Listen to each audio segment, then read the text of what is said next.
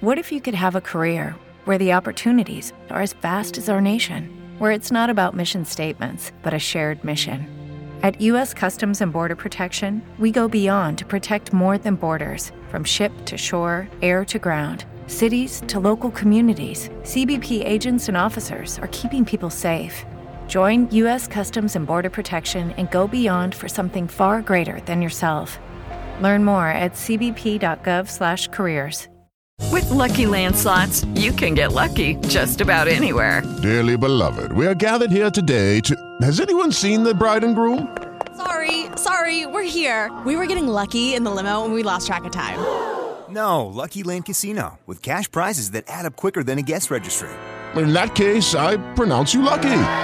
Play for free at LuckyLandSlots.com. Daily bonuses are waiting. No purchase necessary. Void where prohibited by law. 18 plus. Terms and conditions apply. See website for details. Hoje, no podcast do Quem Ama Não Esquece da Band FM. Tenha paciência e esperança, porque o melhor está por vir. Na Band FM, quem ama não esquece.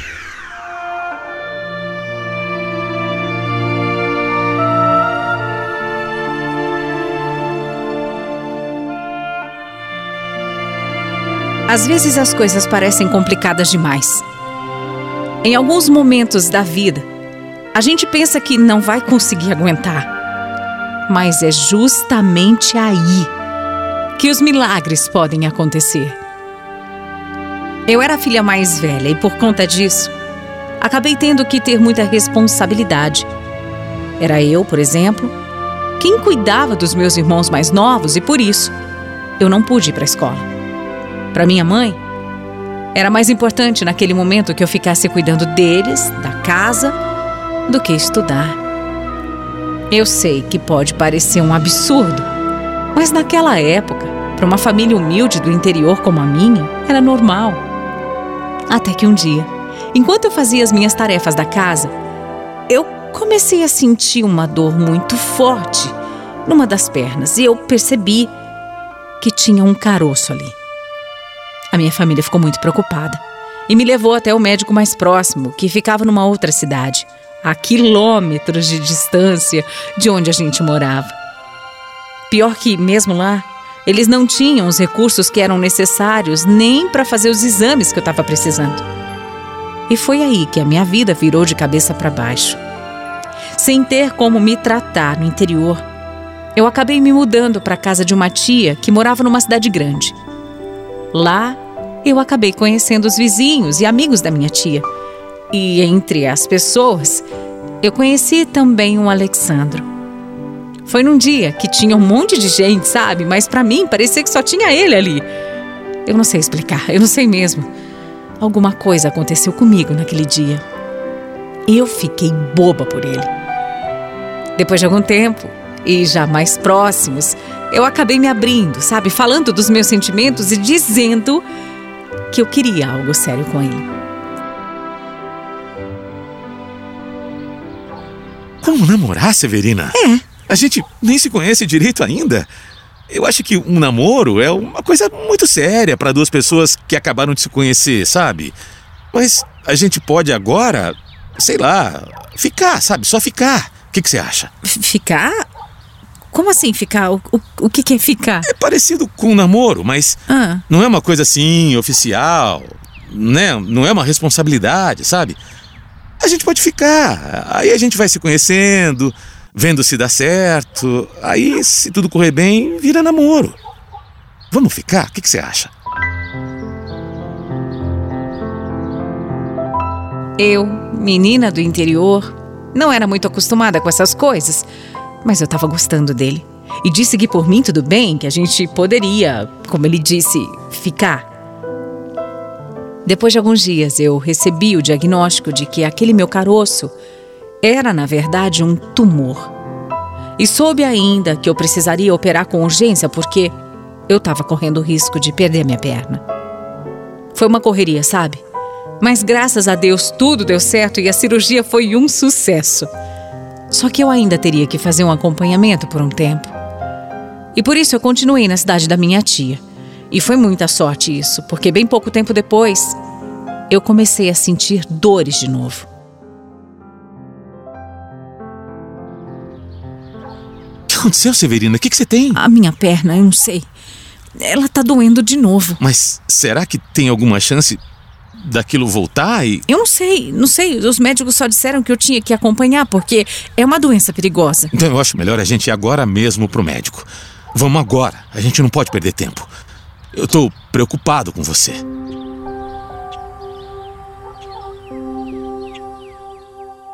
Assim que o Alex me levou ao médico, eu descobri que eu teria que fazer outra cirurgia e eu fiquei bem assustada. Mas eu nem sabia ainda. Tudo que eu teria que enfrentar, eu não sabia. Foram tempos difíceis para mim, muito difíceis. Ao todo foram simplesmente 28 operações. 28 vezes que eu tive que ir para uma mesa de cirurgia por causa da minha perna. 28 vezes. Você consegue imaginar uma coisa assim? Eu não aguentava mais. Eu cheguei no meu limite. Eu acho que eu só não enlouqueci porque eu tive muito apoio do Alex. Se naquele começo ele ainda queria ir com calma, sem assumir nenhum compromisso, depois a gente acabou ficando sério pra valer. E ele se tornou um baita companheiro que me acompanhava em absolutamente tudo. O Alex se tornou um parceiro para todas as horas, todas as situações. Alguns anos depois, quando eu já tinha passado por todo aquele tormento, né? Nós nos casamos e tivemos uma filha. A vida era perfeita, era. E eu me sentia a mulher mais feliz do mundo. Mas foi justo quando eu estava no auge, sabe, no topo dessa alegria toda, que a vida veio e nos deu uma rasteira. O meu Alex acabou sofrendo um acidente muito grave, de moto. Tão grave, tão grave, que o meu marido quase morreu e acabou entrando em coma. Os médicos não sabiam quando e se o Alex ia acordar e sobreviver. Ninguém conseguia me dar nenhuma informação, nada. Eu não tinha nada o que fazer além de esperar. Imagina a minha sensação de impotência, imagina. Ver o meu marido daquele jeito, dormindo, inconsciente, sem saber se ele um dia ia acordar. É o tipo de situação que eu não desejo para ninguém, viu? Foi muito, muito sofrido mesmo. E foram seis meses. Seis meses nessa loucura toda, nessa angústia. Seis meses sem saber se o Alex ia acordar ou ou se ele me deixaria para sempre. Seis meses em que a vida parece que parou, sabe? Não dava para continuar nada. Seis meses em que eu não conseguia pensar no futuro, por não saber se o Alex estaria nesse futuro. Seis meses sem um abraço, o cuidado dele, sem saber como seria o dia seguinte. E como se não fosse o bastante para piorar, na mesma época, o meu sogro, o pai do Alex, começou a adoecer também. Isso também me abalou demais, porque ele era como um pai para mim. Foi tão difícil passar por tudo aquilo, eu nem, nem sei de onde eu tirei forças para seguir em frente. Mas sabe, sabe o que eu descobri? Eu descobri que a esperança é o que move a gente no momento de dor. Sem a esperança, nós não temos nada. Sem ela, tudo está perdido.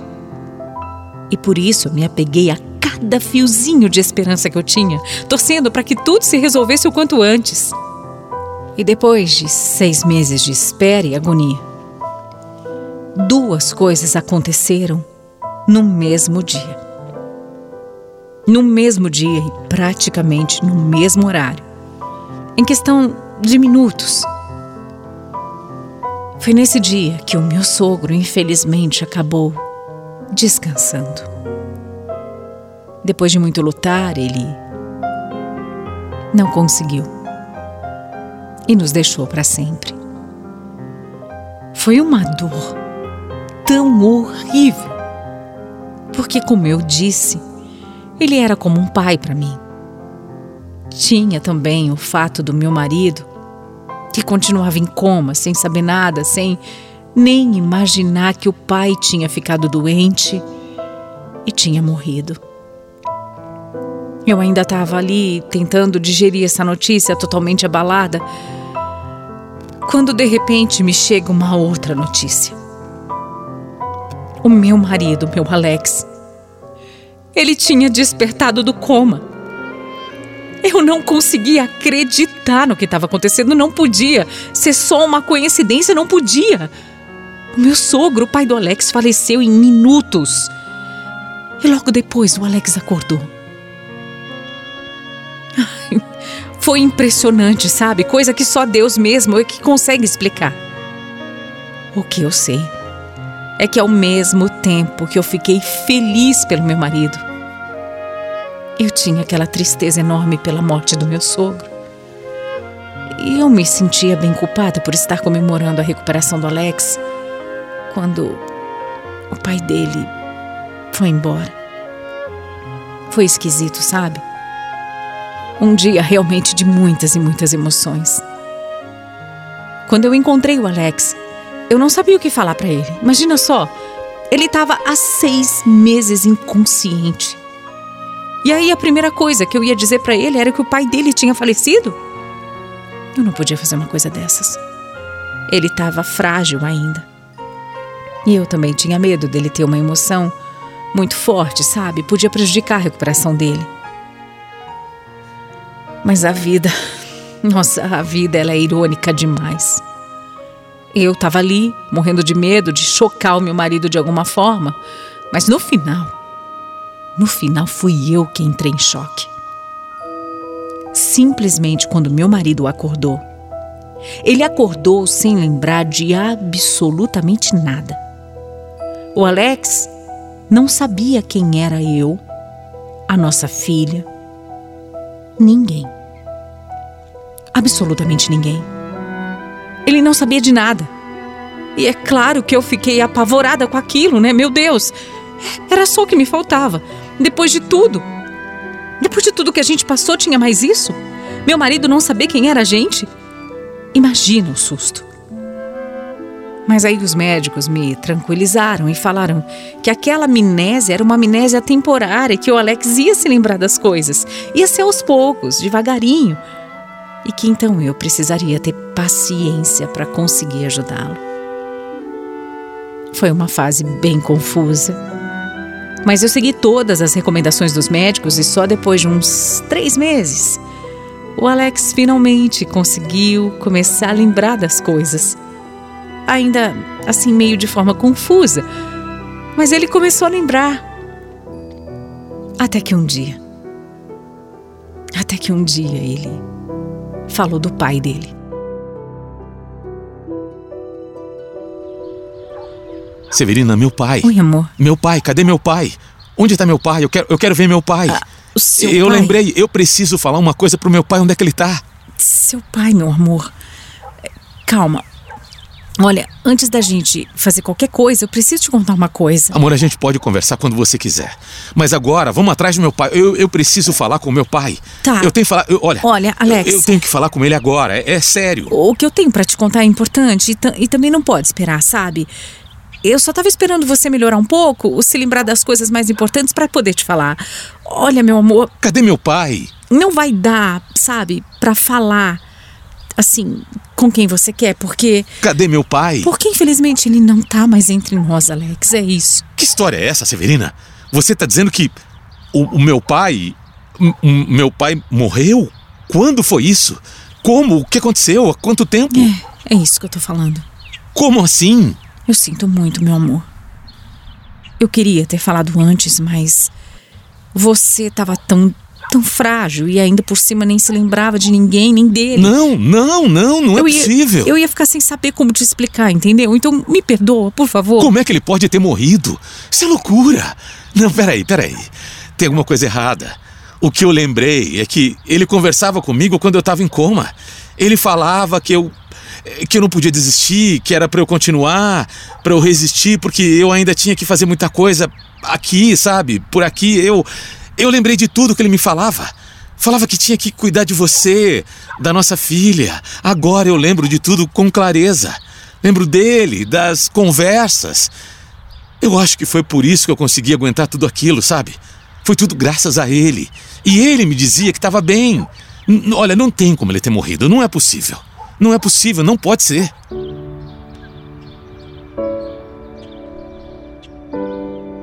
Foi muito triste. Eu contei tudo exatamente como tinha acontecido. Mas o Alex, ele se recusava a acreditar nisso. Ele saiu perguntando para as outras pessoas, mas mesmo todo mundo falando para ele, confirmando, ele ele não queria aceitar.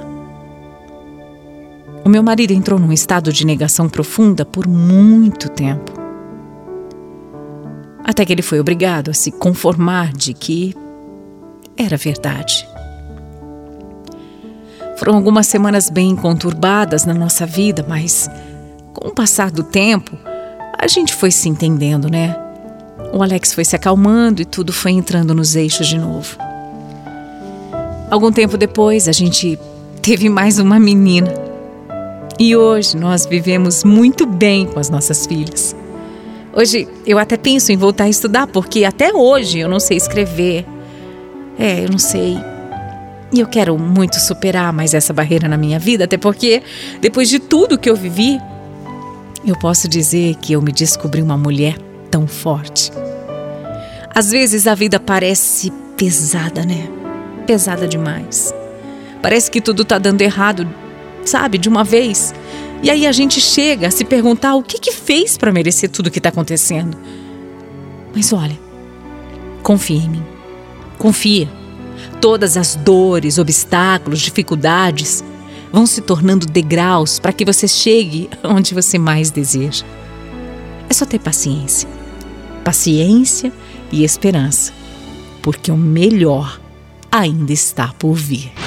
Quem ama não esquece. Band FM.